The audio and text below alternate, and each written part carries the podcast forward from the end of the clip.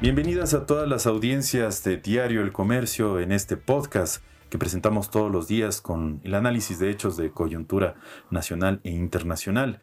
En este domingo es un podcast especial porque estamos entrevistando y conversando más que nada con Miguel Rivadeneira, un conocidísimo periodista aquí en el Ecuador, que fue por varias décadas eh, director de Ecuador Radio y además llevó a cabo el principal noticiero radiofónico del país.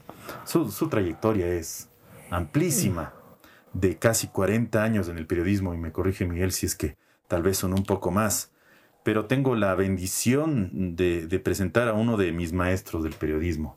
Miguel, ¿qué tal? Buen día, ¿cómo le va?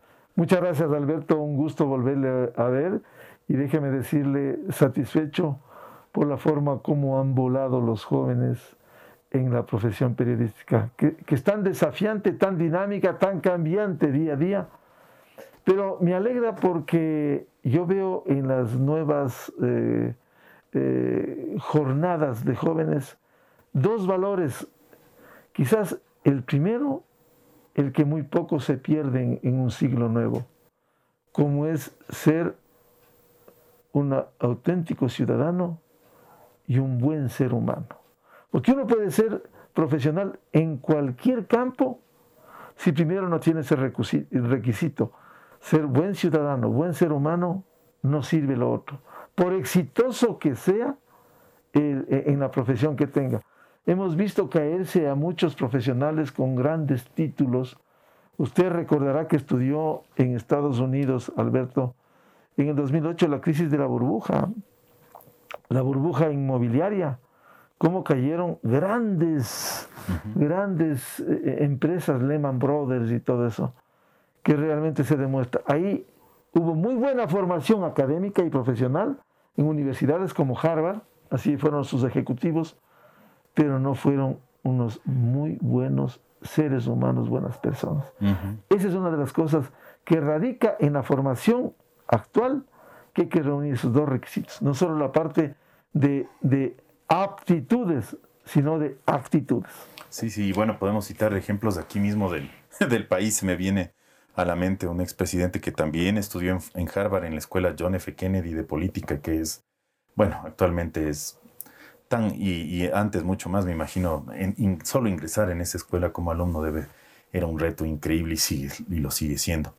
Pero bueno, volviendo al periodismo también, eh, y gracias por esta entrevista que nos nos ha abierto su, las puertas de su, de su biblioteca, es un, es un lugar fascinante. Creo que todos los periodistas un poco tenemos libros regados por todo lado, archivos, es, es, es algo inquietante y también muy, muy gustoso. Eh, ah, Permítame, Alberto, la pandemia me hizo ordenar la biblioteca. Ah, sí. no, y además sí le digo que, que uno no, no, no, no se cansa de, de leer. Eh, gracias, igual con, para toda la gente que nos escucha, con todas las medidas de, de bioseguridad estamos con mascarillas, estamos distanciados, así que no hay, no hay ningún problema con eso. Pero volviendo a usted, eh, bueno, tiene una larguísima trayectoria eh, de lo que hemos seguido su biografía. Usted empezó en Radio Tarqui, fue periodista del comercio, editor de política, posteriormente jefe de información, subdirector, director. Y posteriormente también eh, editor general, sí. editor general también del, del diario El Comercio además director de, Ecuador Radio, pero usted en, esta trayectoria, además recibió varios reconocimientos, no solo de organismos de gremio, sino de la presidencia de la República. Recuerdo muy bien yo uno, que yo era reportero en Radio Quito, usted siendo director, le dio el presidente Alfredo Palacios en el año 2006, si no me, si no me equivoco, por su trayectoria. Un poco quería preguntarle antes, ¿qué le, qué le gustó del periodismo para, para hacer esta carrera tan amplia y tan fascinante? Vamos a conversar también de algún archivo que yo he encontrado. Eh, ¿qué, le gustó? ¿Por, ¿Por qué se metió en esto? Mire, yo empecé a estudiar jurisprudencia en la católica. Mi padre, que fue un gran paleógrafo, eh, era profesor en la Universidad Católica. Murió mi madre, él volvió a Ibarra, siguió siendo profesor, siguió siendo paleógrafo, quien reconoce firmas, y perdí la beca yo en la católica. Y estudié casi cinco semestres, pero al año siguiente tuve dudas entre entrar al periodismo, que mi padre también fue un gran escritor en Imbabura, y seguir con la jurisprudencia. Y sabe que me, me, eh, me desencanté de la jurisprudencia, porque yo ya comencé a encontrar abogados que defienden causas que no se apegan a la ley. Y ahora podemos ver cómo ha proliferado, así como hay excelentes abogados, juristas, penalistas, hay de lo otro. Y no me gustó. Me fui por el periodismo. Estudié en la Universidad Central, me gradué y claro, yo, yo he tenido eh, la posibilidad, hice un, posgrado eh, que fue muy complementario al periodismo, el conocer el Ecuador, con un curso de año y medio eh, completo recorriendo el país, teniendo como aliados a Fuerzas Armadas, que es la institución que más penetración tiene en la ciudadanía, que llega a los sitios más recónditos. Entonces, el periodismo me apasionó, y, le digo, volviendo a, la pregunta eh, inicial suya, Alberto, más que los, los premios que vienen por el reconocimiento al trabajo, que a veces uno no se da cuenta el valor, uno mide cuando la gente o las autoridades, los gremios, los organismos no gubernamentales lo hacen, reconocen, y yo podría citar no solo al gobierno, sino UNICEF, eh, me ha hecho reconocimientos por la defensa de los problemas de los niños. Pero más que eso, déjeme decirle una cosa, es el cumplimiento con la ciudadanía, porque mi filosofía ha sido que el periodismo sirva a la comunidad y al país. Y más que esos reconocimientos eh, eh, de un gobierno, de, un presidente de la República, para mí han sido, aunque no lo, los llevo en el pecho sin tenerlo, ese reconocimiento de la gente. Usted me hace acordar cuando un sábado en una sabatina aparecí como delincuente con el sello diciendo que mentía a Miguel Rivadeneira. Y ese día salí a trotar por las calles, eh, me parece que fue año 2014 por allí, y una vendedora de caramelos, mientras trotaba en un parque de una parroquia cercana aquí eh, de Quito, eh, me, paró y me dijo, ¿usted es don Miguelito? Le digo, sí, usted es de Radio Quito, sí. Acabo de venir de la Sabatina a vender mis caramelos. Y yo entre mí decía, yo le escucho a este señor, me gustaría conocerlo. Pero lo que dice el presidente, al que nos obligaron a ir al Coliseo de Conocoto, con nombres específicos, yo no, yo no me resisto a creer lo que dice el presidente. y me marcó como sello de delincuente y me obsequió un manicho. Vea usted la anécdota. Yo siempre ando a cargar cuando hago ejercicio un dólar y le di. No me quiso coger. Casi me rechazó. Me dijo, yo sé que me gano la vida con esto, pero llévele este manicho, cómase en mi nombre.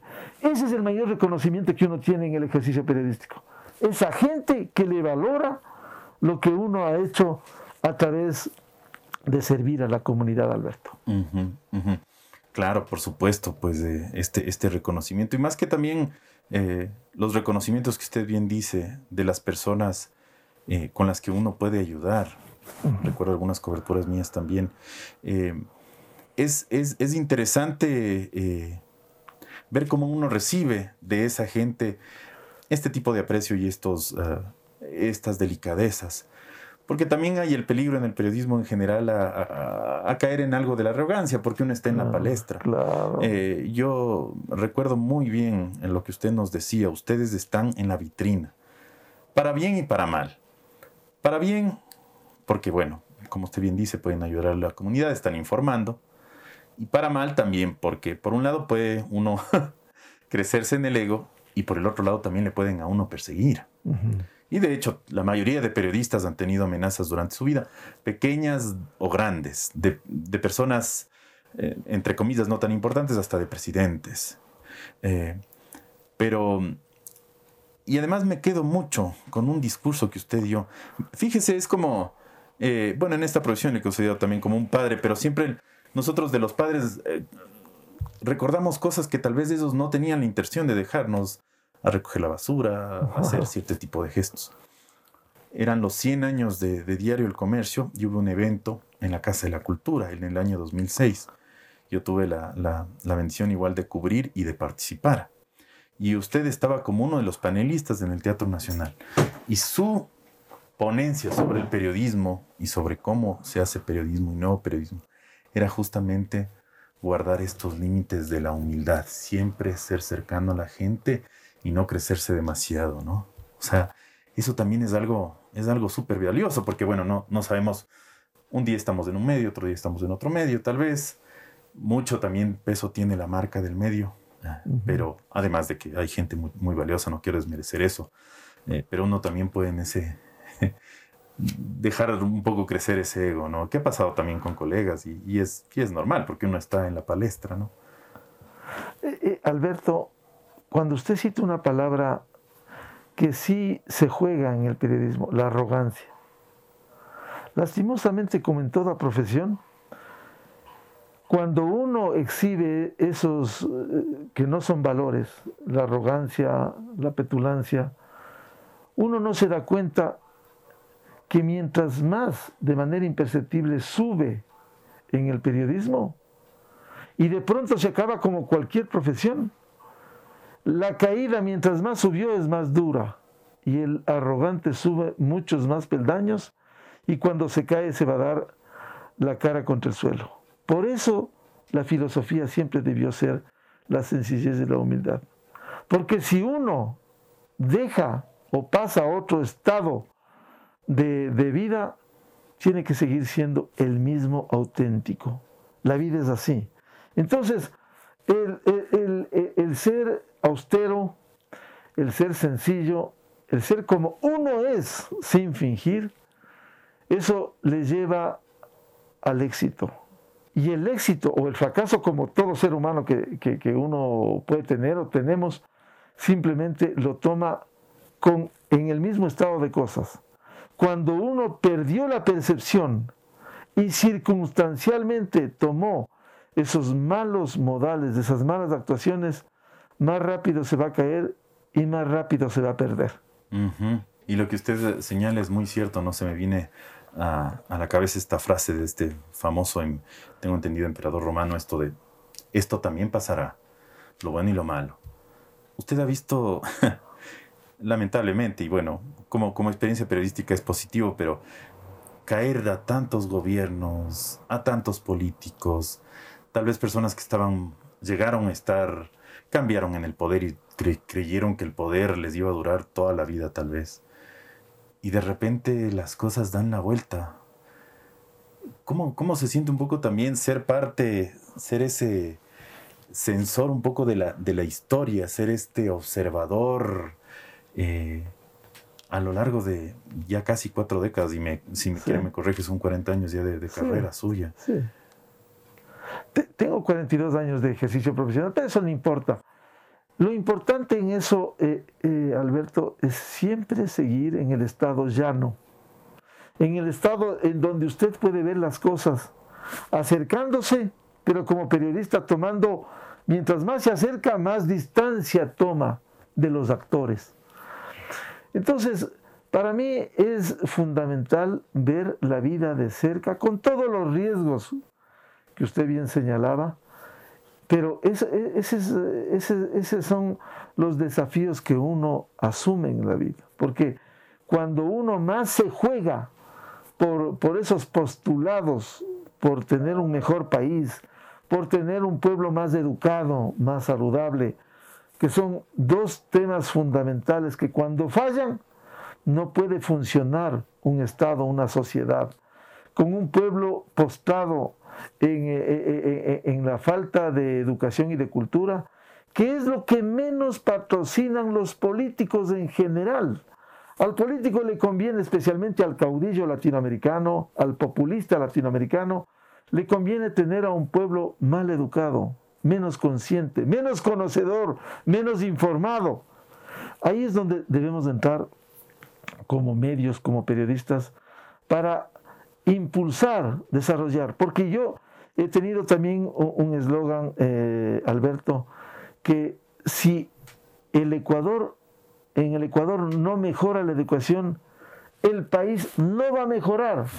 Son chispazos los que aparecen, pero no va a mejorar. Cuando tengamos un pueblo consciente, un pueblo que disierna sobre su realidad, sobre su futuro, que entienda, que no caiga en las fake news, hoy que tanto proliferan, entonces un pueblo que, que consciente, que sepa discernir el presente y el futuro, ese momento va a cambiar. Hay lindas experiencias de países como Singapur, que he tenido el gusto de conocer, eh, eh, he estado en un par de ocasiones. Singapur hace 35 años era como Haití. Impulsaron la educación, un país que tiene casi pasando unas cuadras bibliotecas, en donde obligan a estudiar, a prepararse y hoy exporta conocimiento. Un país tan, una isla tan pequeña eh, en el continente asiático, eh, una parte del continente que tiene 700 kilómetros cuadrados, exporta conocimiento. ¿Cuántos científicos están en Inglaterra, están en otros países? Ese es el desarrollo que uno quiere y que uno anhela, que uno añora y que quisiera empujar que un pueblo sea educado. Contrariamente, a lo que el político quiere mantenerle sumido en la ignorancia. Efectivamente, y hablando de educación, usted también ha tenido un rol pedagógico con nosotros los periodistas. Y sobre esto podemos abundar, pero nuevamente le agradezco públicamente por haber sido un maestro mío cuando yo empezaba como periodista de noticias, ¿no? Antes había tenido eh, experiencia en radio, pero como periodista de noticias en Radio Quito en el año 2006. Un 8 de marzo ingresé yo, un día de la mujer, no me voy a olvidar. Y usted, bueno, también le daba mucha confianza o le daba la oportunidad a jóvenes que todavía no teníamos experiencia real, porque una cosa es lo que uno aprende en la universidad y está bien, pero ya en el día a día ahí es donde uno se va forjando. ¿Por qué usted formaba periodistas? No, no es en el medio, no es la regla. ¿Por qué a usted le gustaba formar? ¿Por qué? Eh, yo en alguna charla informal le decía, usted nos enseñaba y encima nos pagaban. Pero, ¿qué, le gustaba de eso? No sé. ¿Y, por qué a jovencitos? Éramos niños, o sea, estamos hablando de gente de 20, 22, 23 años que estábamos bien positos, que se, que se decía antes, no sé si se diga ahora, eh, pero que teníamos esas ganas, ¿no? Eh, Alberto, insisto, usted citó una palabra arrogancia que hay en una parte del periodismo, con lo que no comparto. Quiero darle otra palabra, que también hay lastimosamente en el periodismo, el egoísmo. Es decir, yo acumulo mis conocimientos, mi know-how, para lucirme yo y no transmitir. Yo soy convencido de que como en un equipo de fútbol, el director técnico tiene que enseñar no solo teoría en el pizarrón, sino en la práctica ensuciarse los zapatos en las coberturas periodísticas. Por eso siempre mi pasión ha sido enseñar, guiar, a veces de manera exageradamente rigurosa, exageradamente en el trato que yo, cuando algunos aprendieron y me excedí, yo pedía disculpas, pero era mi pasión porque aprendan, porque el éxito como en el fútbol o en el deporte no es del director técnico, es de los jugadores. Y en este caso del periodista. A mí la mayor satisfacción que tengo, el de ver a muchos jóvenes, adultos mayores, periodistas, a quien transmití todo mi conocimiento, mis enseñanzas, y hoy les veo triunfar. Esa es la mayor satisfacción que debiera tener un ser humano que ha dirigido a un grupo de, de personas. Y eso es lo que uno ve ahora como trasunta, cómo se exhibe ese trabajo. Cierto es que en el periodismo no existe esa regla. Hay mucho egoísmo que yo debo reconocer, el lucimiento. Por eso es que a veces procesos de información, procesos noticiosos, se mueren con el personaje. Mm. Y eso no es bueno. Aquí hay que establecer procesos y que si uno, uno que no es indispensable en nada, simplemente queden, insisto, esos procesos en donde ya hay otros actores. Hoy los jóvenes periodistas que incluso despuntaron mejor que quien les enseñó. Y esa es la mayor satisfacción que no solo aprendieron, sino que se fueron mucho más allá, Alberto. Sí, efectivamente, lo que usted señala y, destacar aquí algunos nombres para que la audiencia también conozca si es que eh, no, lo tiene tan claro. Por ejemplo, destaco yo el nombre de Giovanni Tipan Luisa, quien es editor de, de la sección Seguridad y Justicia en el diario El Comercio. Mi, misma persona, Ana María Cañizares, que ella es la corresponsal de CNN, entre otras, otras muchas personas. Javier Basantes, que es un gran periodista. Macroeditor también del diario. Doris Olmos, que estuvo en el comercio y ya no está. Eh, o, sea, gente, gente que, que, como usted, Alberto, han tenido madera. Lo único que hice es hacer un buen mueble, perdóneme la, la, figura, la figura, pero cuando hay madera uno tiene que sacarle el mejor modelo. Y usted, también tal vez una, una intuición por ahí, porque justo escogía ciertas personas que, no sé, como ¿De dónde le venía eso? Que después, eh, como usted bien dice, se apasionaban. Eh, antes, bueno, algunos productos ya, ya, no están en la radio, pero yo recuerdo había un, noticiero de la noche, por ejemplo, a las 10 de la noche en Radio Quito. Eh, había unidades móviles, había muchos segmentos de los noticieros. Pero yo recuerdo algunos que, en los que uno se apasionaba. Teníamos que hacer turnos los fines de semana que empezaban a las seis y media de la mañana a aprender la radio a las 5. Usted empezaba a las 6, usted tenía que estar ahí a cinco y media de lunes a viernes. Eh, no, no, era, era fascinante y eso era vivísimo. Era una, ah, una redacción viva desde las 5 de la mañana, eh, todavía oscuras. Yo recuerdo, me apasionaba cuando, eh, no sé, cuando alguien no estaba, yo tuve unos, unos meses de coordinador, la locutora no podía, me decía, te dejo el noticiero el mediodía, yo, a mí, a mí, yo quiero. Eh, tenía que reemplazarle al, había un reportero de la noche que hacía este noticiero. ¿Y quién quería reemplazar? Yo decía, yo, yo, es que a las 10 de la noche contar los sucesos de todo el día también es una, una pasión, no sé, algo con lo que uno un poco nace, no, no sé. Alberto, esa es la madera que tiene un, periodista de la que hay que sacarle el mayor partido, el mayor jugo.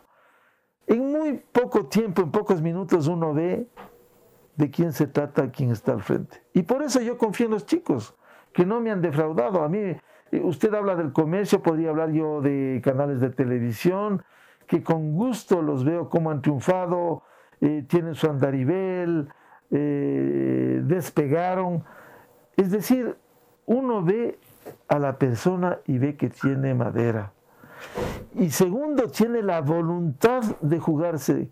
Porque en esta profesión, Alberto, nosotros trabajamos como hasta ahora 24/7. O sea, no tenemos descanso. Tres de la mañana se produjo un sismo se cayó el gobierno en el pasado.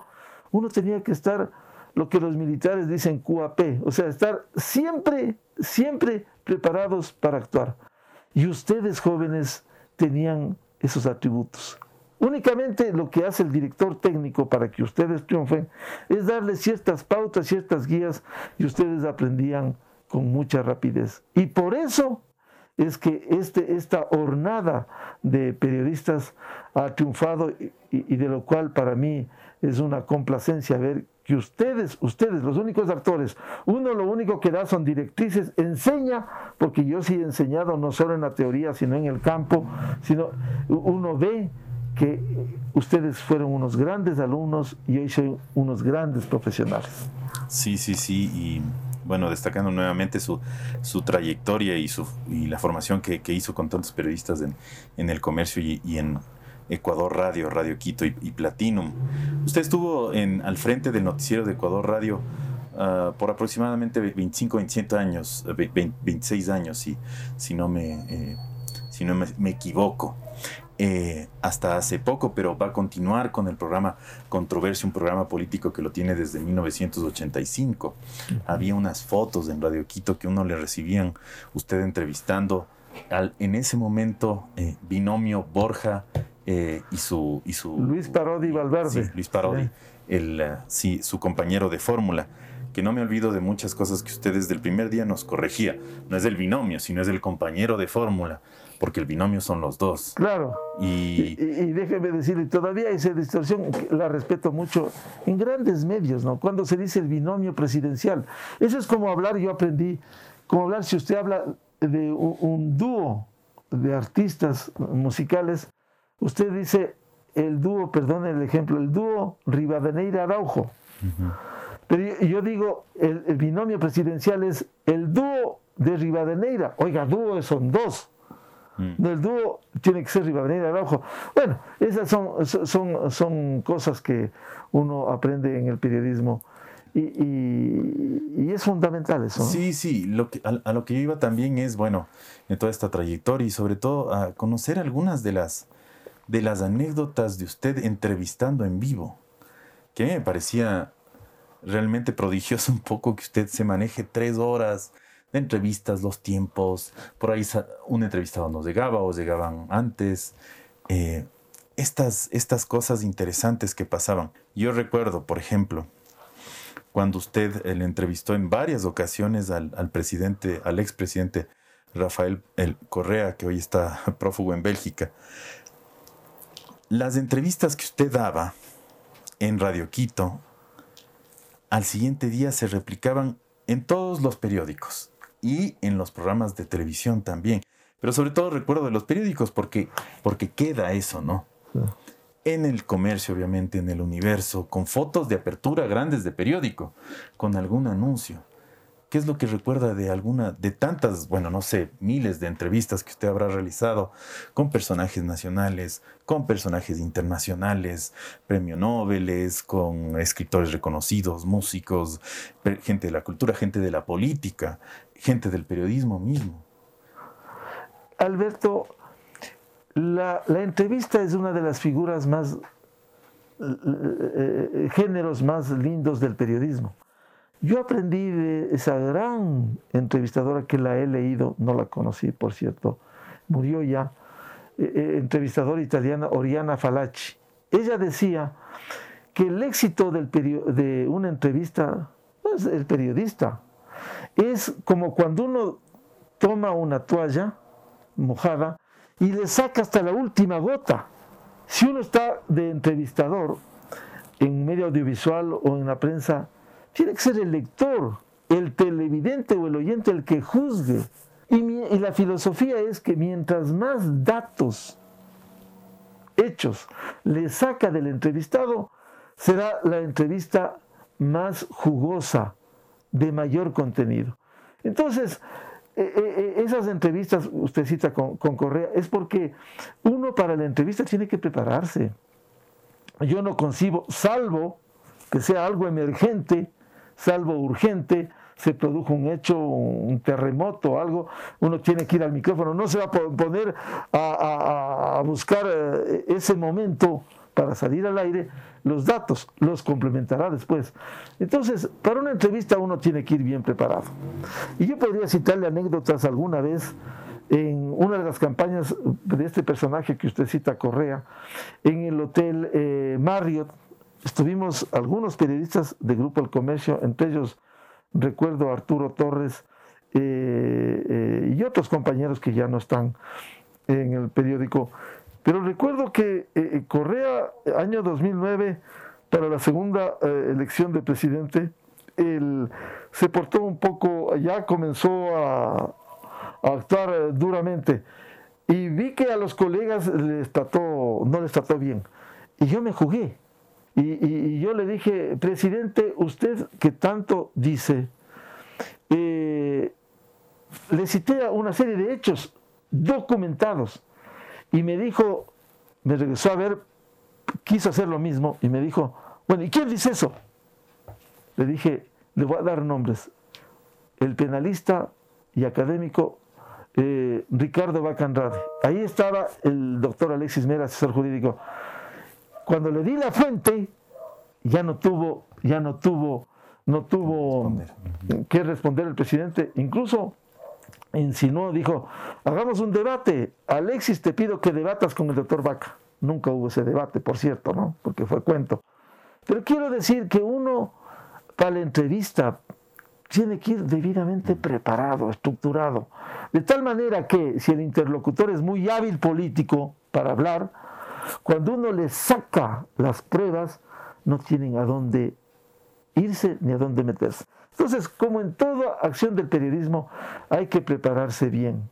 Yo digo, y el mayor provecho no es el que uno saca y dice, yo, perdóneme, yo, que no debiera decirse, es, le hice una gran entrevista. No, a, mí esa entrevista me juzga el lector, el televidente, el oyente, y él dirá que ese entrevistador, qué buenos datos sacó del entrevistado le hizo decir tantas buenas cosas, cosas nuevas, ilustrativas.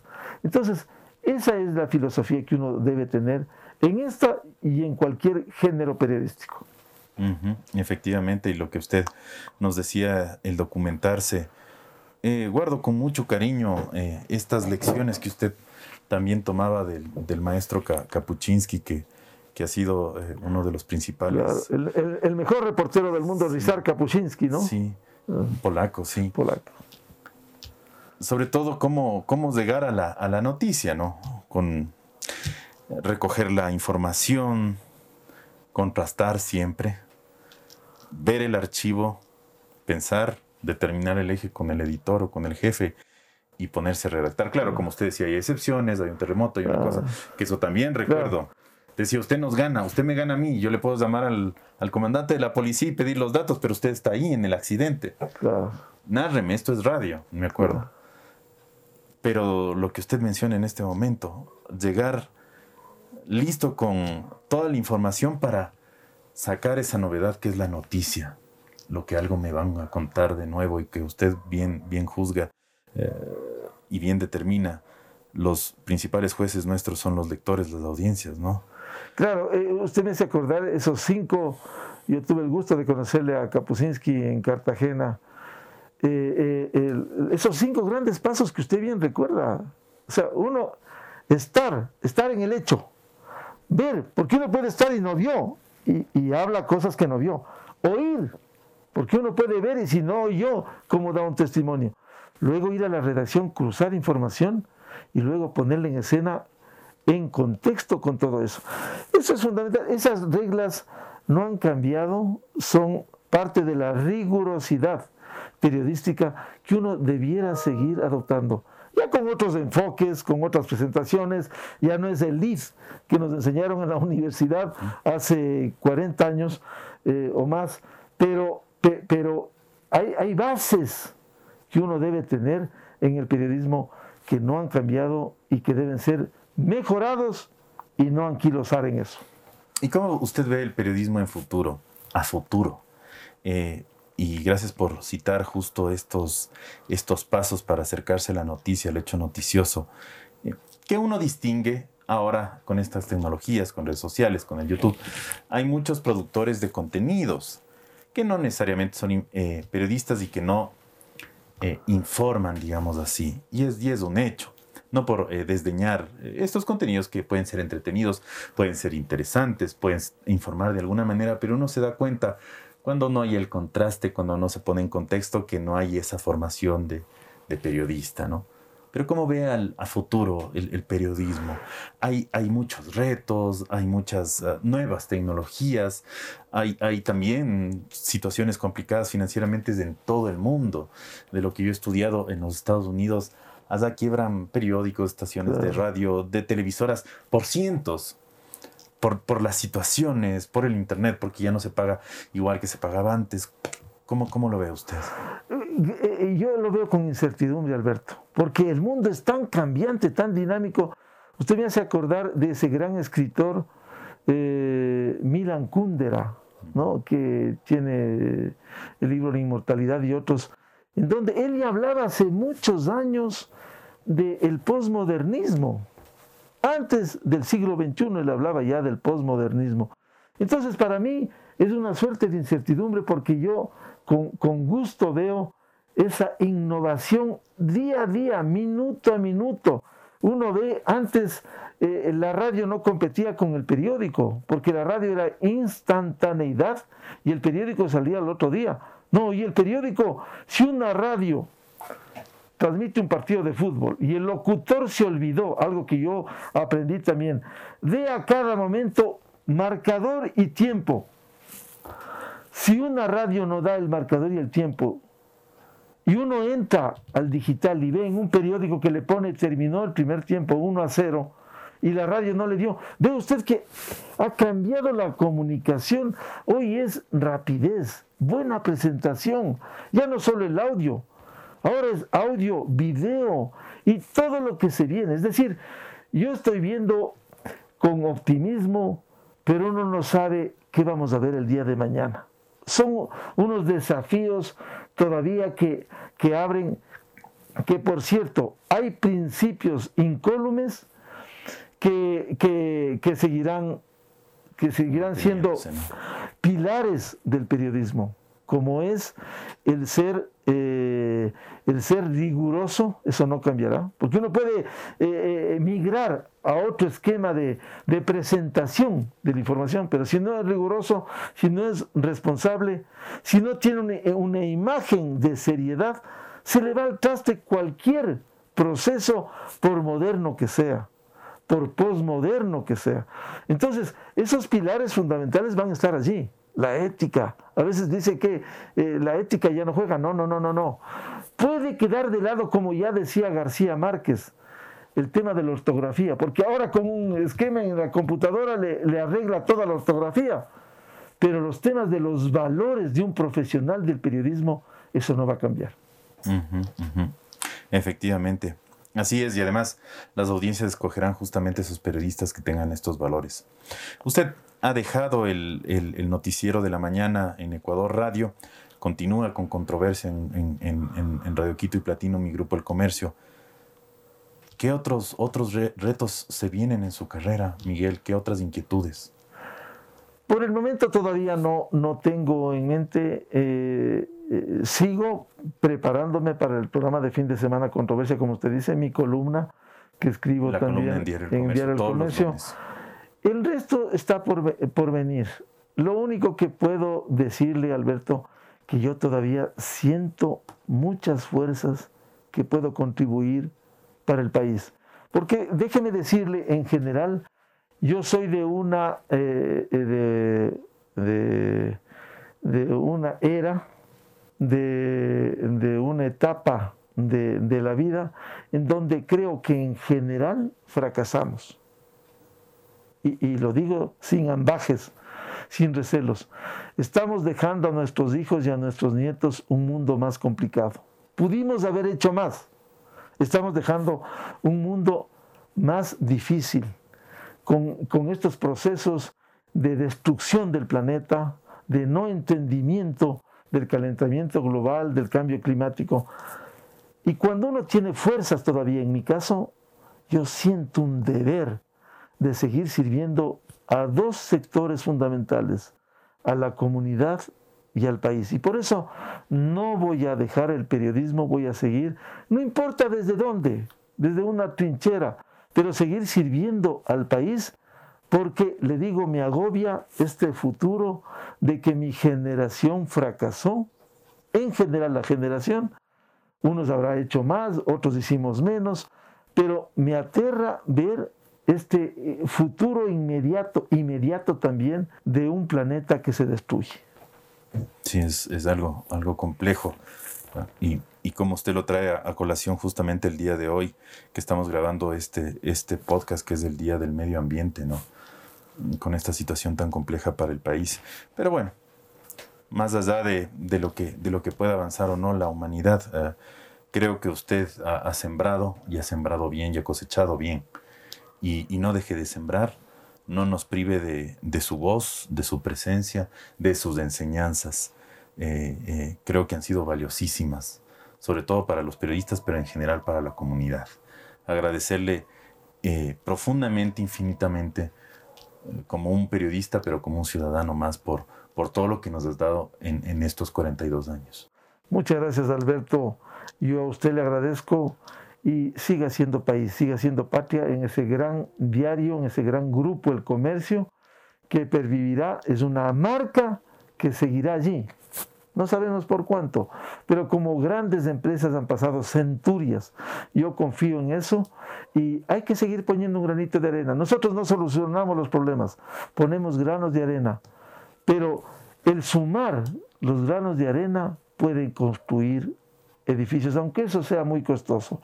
Hay que seguir en la lucha, hay que seguir en el trabajo periodístico, hay que seguir defendiendo a esos baluartes como son un articulor nacional, un país eh, eh, eh, que busque el desarrollo y también esa comunidad que tiene que educarse mejor para buscar ellos mismos días mejores, no que los políticos sean los que impongan mentiras.